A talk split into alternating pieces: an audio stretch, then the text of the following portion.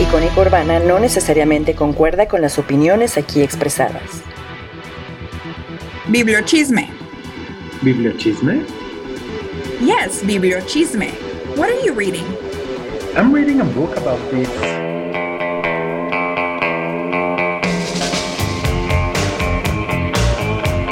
Hello, everybody. Welcome to Bibliochisme on this wonderful, beautiful Monday night. I'm drinking my green tea and I'm Angela. How are you, Mo? I'm fine. I'm fine. I'm drinking green tea today too. Uh, how do you do? uh, I'm, I'm also enjoying to be here on Icónica Urbana on this fine first Monday of August.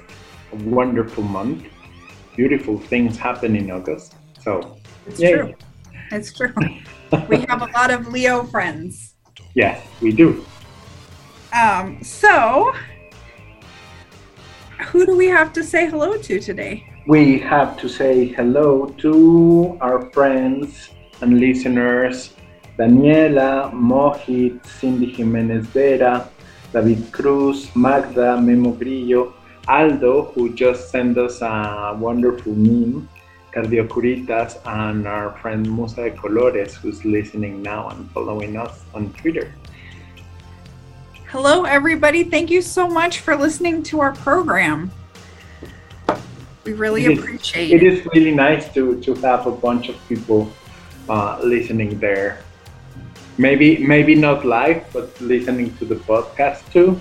Yes. That it's also a way to be in touch with us, and we are very happy to hear from you with memes, with uh, likes, and with questions that you may have. And the question that we keep asking us all the time: What are you reading? What are you reading? Tell us more about what you're reading. Uh, you can send us messages or um, put a message and add us on Instagram or Twitter, our Twitter accounts, um, and just check in with us and let us know. We're really curious uh, to see what you are reading as well. Uh, so, Mauricio, Yes. what are you reading? um, right now, what am I reading? What am I reading? Blank. Uh, I'm reading a book of uh, of poetry by a Cuban author, uh, Crespo, and I'm and on the last 100 pages of the book that I talked on the first show, uh, El Infinito en un Junco by Irene Vallejo, the Spanish author. That's what I'm reading these days. A very fascinating story, actually. The the when we started this show, um, I talked a little bit about that book and of the things that I have read about it. Um, but now that I'm getting close to the end, I just love the way that they that she makes chisme about the history of books. That's amazing. Chisme of history is one of my favorite things. And I will talk a little bit later about chisme of the history of books as well. Uh, so, what do you want to talk to us about today? What books do you want to talk about? Um, I'm I want to talk about a very um, beautiful book uh, that it's called in Spanish El tigre que vino a tomar el té. It's uh, it's called in English The Tiger Who Came to Tea. It's a book published in 1968 by um, an English author named Judith Kerr. And it's a beautiful book about a tiger that comes one day. The tiger arrives home. The, the girl and their mom, they're having tea. They're sitting, and then someone knocks the door. And they are really intrigued. They start asking themselves, who could it be? Um, it cannot be the milkman because that person came this morning. It cannot be the dad, the husband, because he has his own his own key, and it can be the delivery boy because it's not the day when he delivers food. So they open the door, and there's a big, um, hairy tiger, and the tiger sits in the table and has tea with them. And it's a lovely book because the tiger is a very hungry animal and it's very big and it's very polite and he devours the food that it's on the table, the cake and the and the little English sandwiches for tea. And the tiger is hungry and he wants to keep eating everything that there is in the house. So the tiger eats everything that is in the house, including all the water, all the tea, all the milk, all the vegetables, everything that is in the pantries. Are you going to give it? Are you giving us spoiler alerts on this? No, no, no, no. uh, and then, and then, uh, something happens, and and that's the story. but it, it's really interesting what happened with this book because um, my younger siblings are from a different mother. Her, her mother was from England, and this was a very beloved book for English children. So she got this book from them, and I used to see the book in English all my, my youth. Um, and it's one of the favorite books of my sister. Actually, it's like one of the treasures that she has on her private book collection. Like this is one of the most important books because it reminds her of her mother, of, of the British part of um, growing up, and it's a very nice and beautiful story. So, um, I, I have been looking for the book, like not looking for it like very consciously, but I wanted to have it in my collections of books in my own. So it's it's a children's book, correct? Yes, that's right. Um, the actually the story and the illustrations are by by Judith Kerr, the drawings. Um, but then I was one day wandering around Oaxaca City in a bookstore. How weird! And I entered the bookstore like, let's see what's there, if there's anything new. And then it was there. It was there with the big title, El Tigre que vino a tomar el té.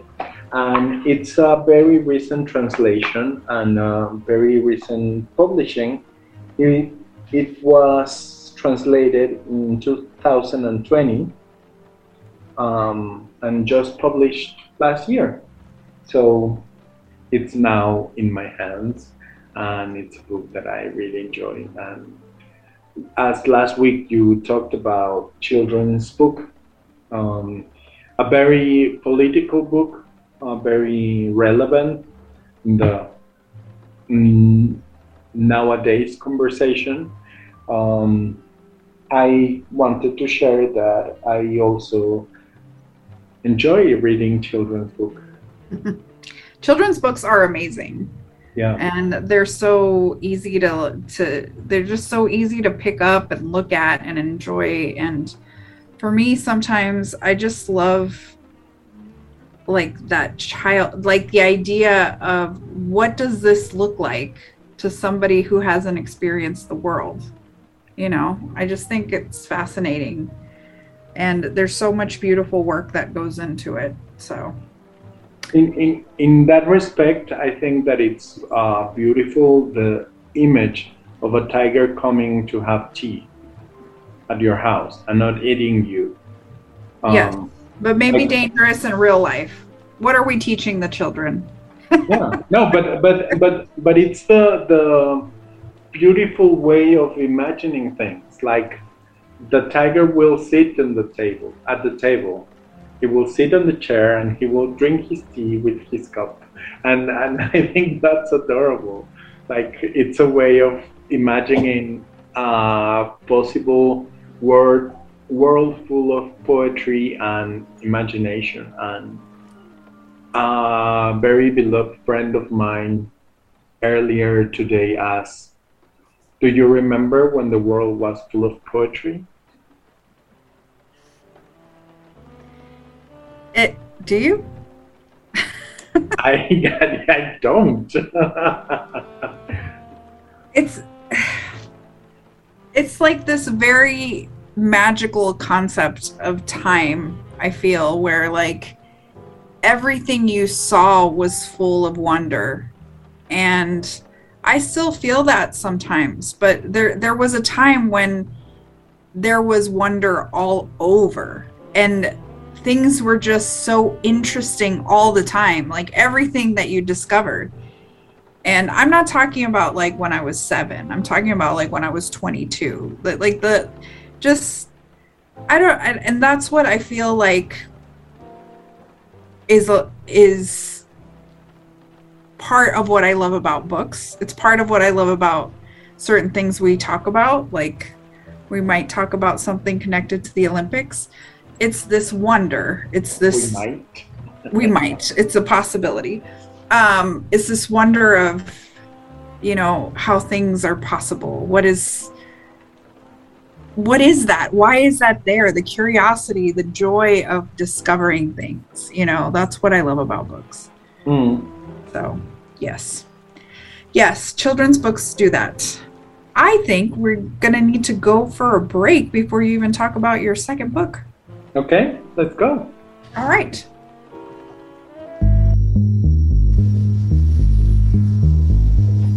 Cambio.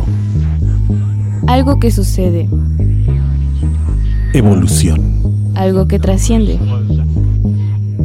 Ritmo. El vitaje perfecto. En el río, el agua nunca es la misma.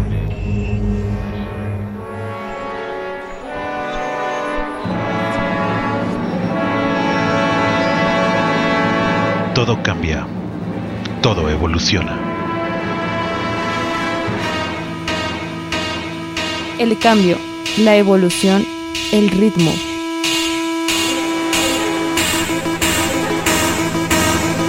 Que tu alma y la nuestra se fundan en lo profundo.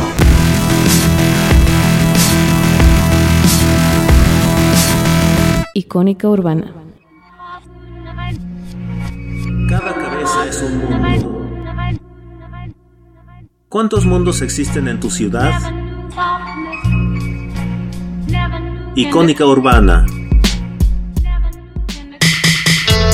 Síguenos en nuestras redes sociales. En Twitter e Instagram como icónica-urbana. O búscanos en Facebook como Icónica Urbana. Reconstruyendo cultura.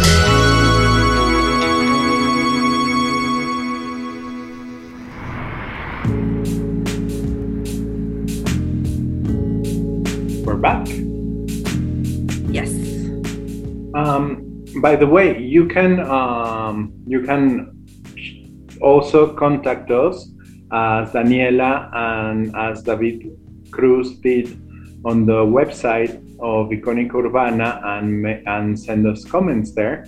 Um, thank you, Daniela. Thank you, David, for uh, making comments and making a beautiful melting face with hearts.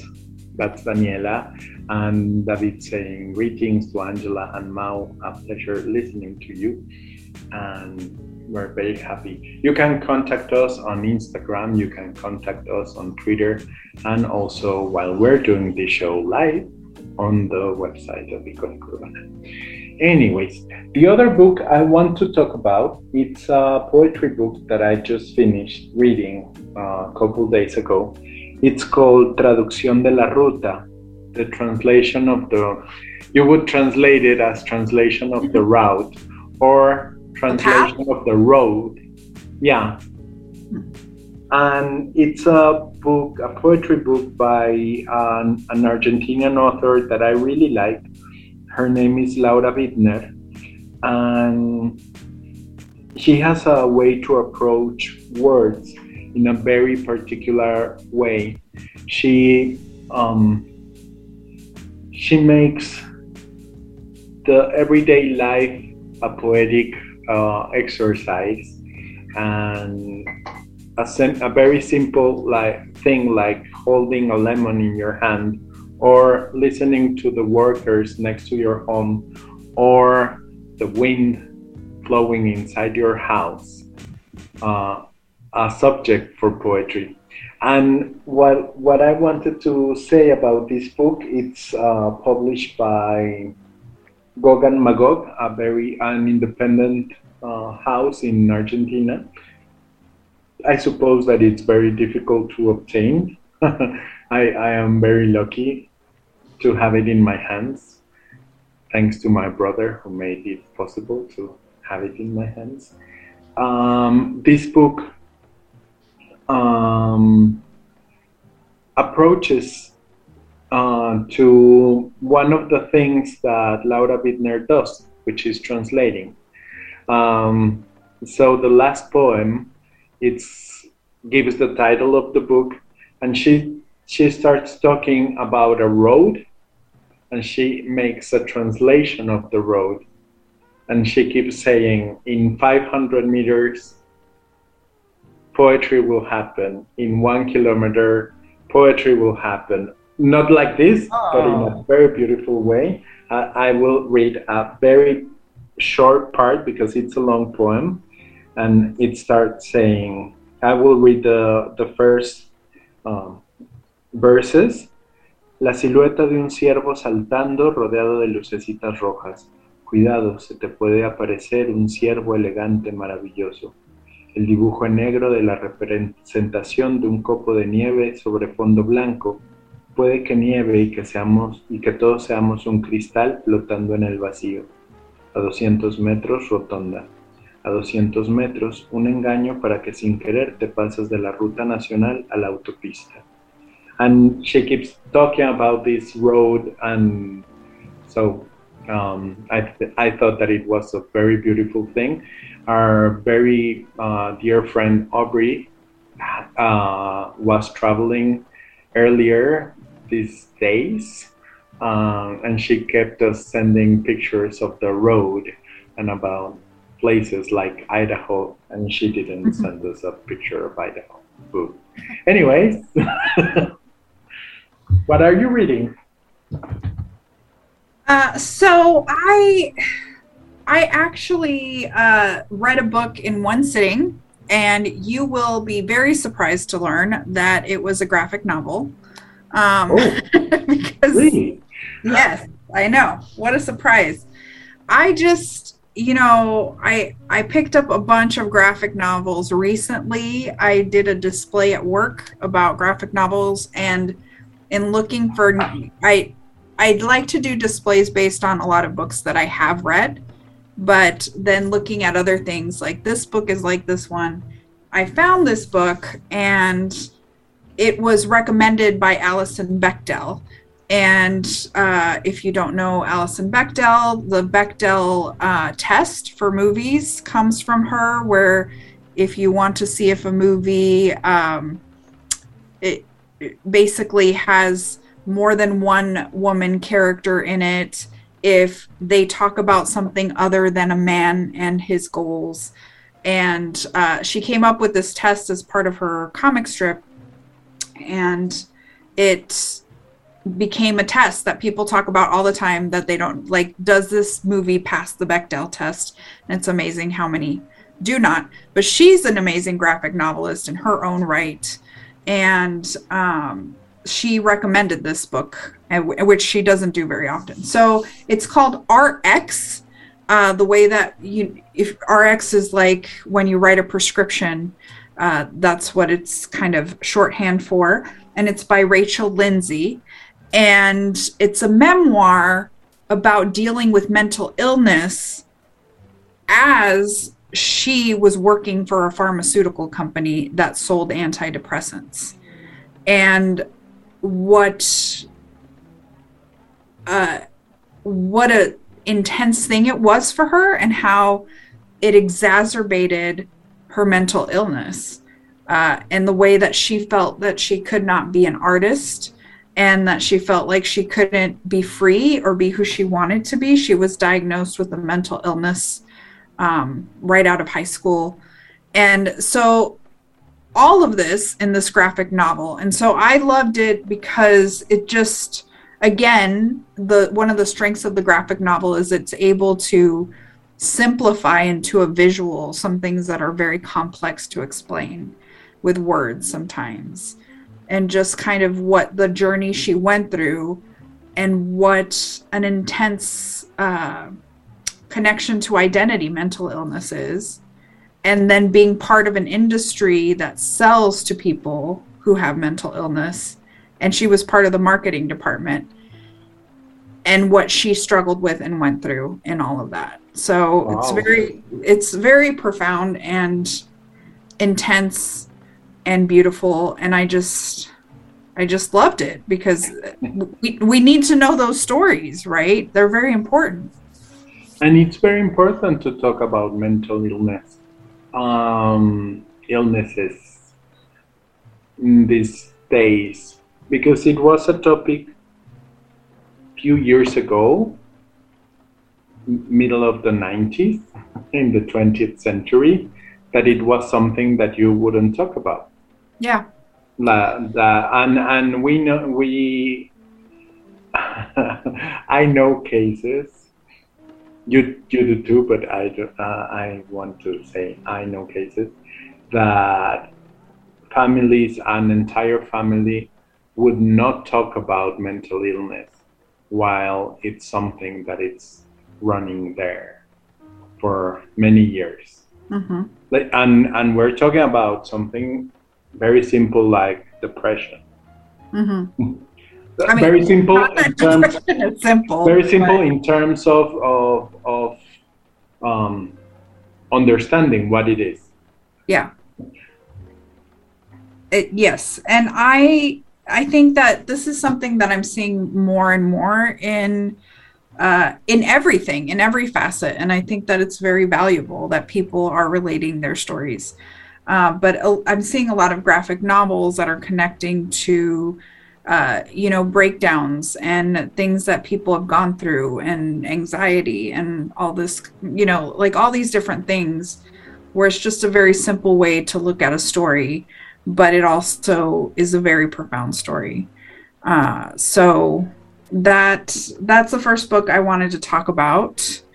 Um, at some point, I think we should talk about Alison Bechdel all by herself because she's an extraordinary um, writer and very thoughtful. And I would like to talk about my second book, but I think we have to go on a break. That would be good. And but so, let's let's write down uh, Alison Bechdel name on our list for the future. Yes, absolutely. And then I'll talk about another book when we come back after our break. No olvides descargar nuestra aplicación.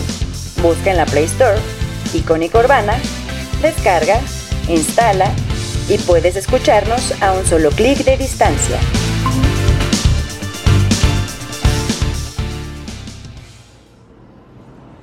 A veces la vida es como trasladarse en un mundo que tiene forma de mapa del metro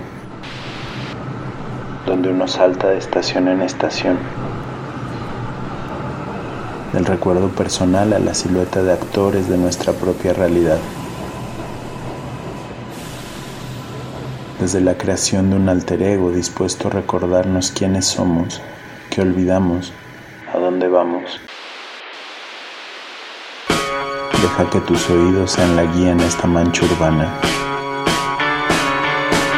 Deja que nuestras voces iluminen el sendero de tus pasos.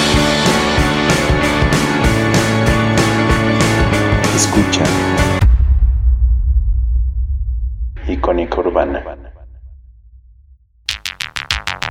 No te olvides de escucharnos en Spotify o Himalaya. Búscanos como Icónica Urbana. Reconstruyendo Cultura.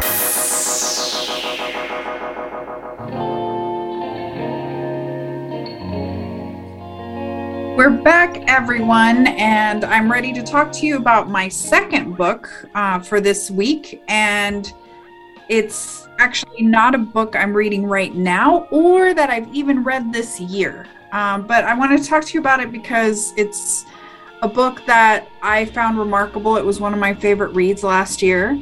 It's called Once I Was You by Maria Hinojosa. She is a reporter who has really broken all sorts of barriers uh, in the United States as far as a Latina reporter goes and uh, is just incredible.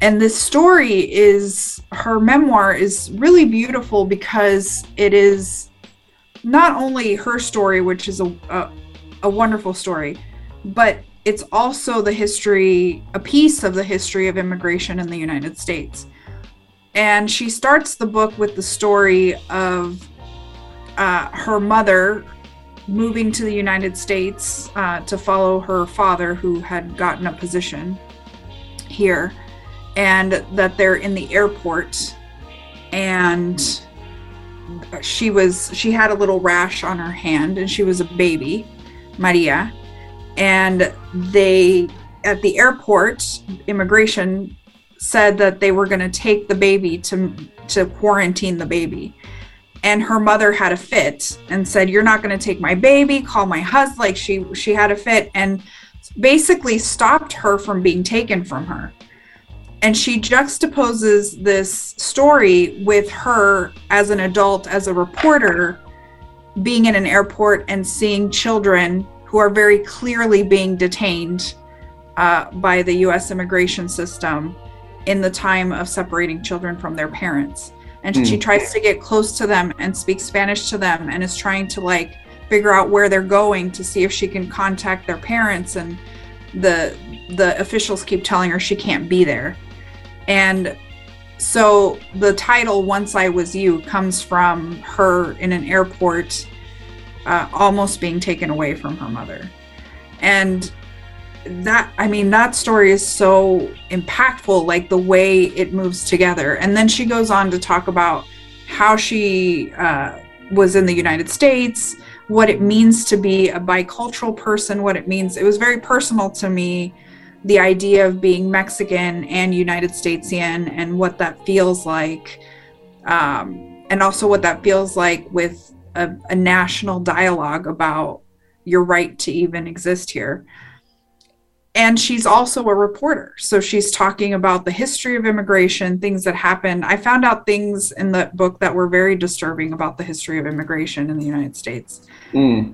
that i didn't know um, which is weird because i read a lot about it. And so it, was remarkable. It just i i love memoirs and i especially love memoirs that put a synergy of story together that's not only that person's story but how it connects to the story of a larger context and and more people. And you know her push to create media around um, latinx experiences and having Latinx voices uh, to be heard and her her way of doing things, which is, you know, my Mexican culture is not going to wait at the door while I try to be whoever this media conglomerate tries to make me be, which is a fight all the time.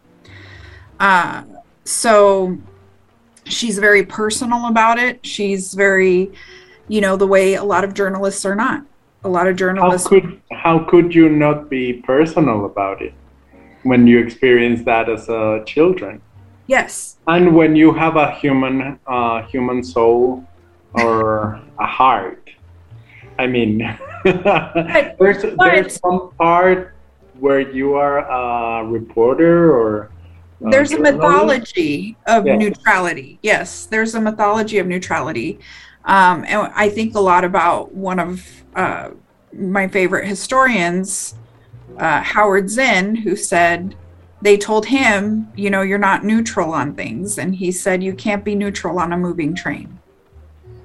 So it's impossible. And the idea of neutrality as a historian, as a journalist, as anybody is a myth. It's impossible. Yeah.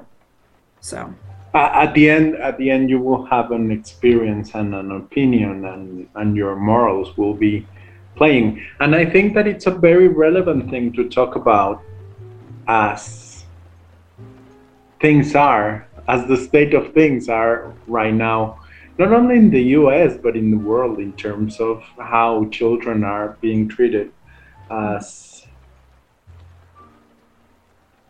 Yeah. non human beings, yeah.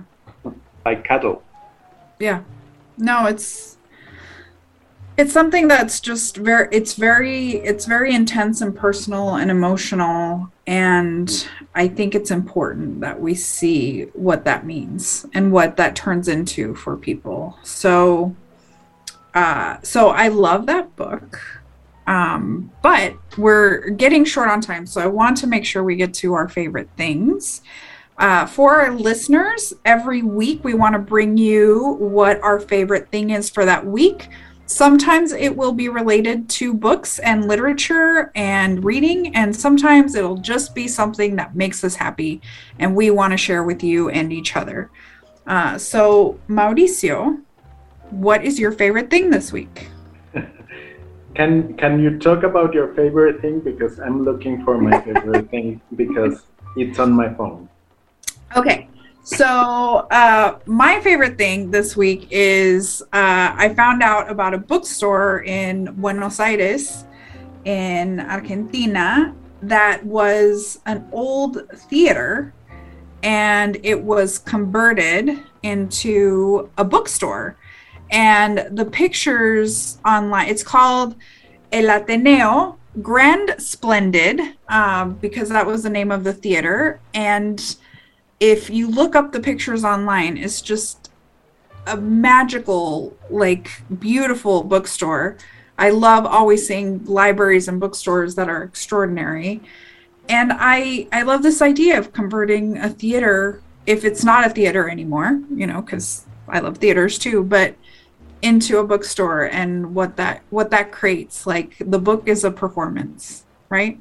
And and I think that it's a very beautiful idea to keep the history of your city because those buildings were very relevant in the big cities. I think that it's very sad that in Mexico City most of the old theaters have disappeared.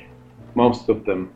I think there are like uh, very few ones still uh, there, but like falling into pieces. Yeah, the architecture is remarkable. Yeah, and it's a very beautiful bookstore. It's a worth worth thing to see in Buenos Aires. Yay! I've been there.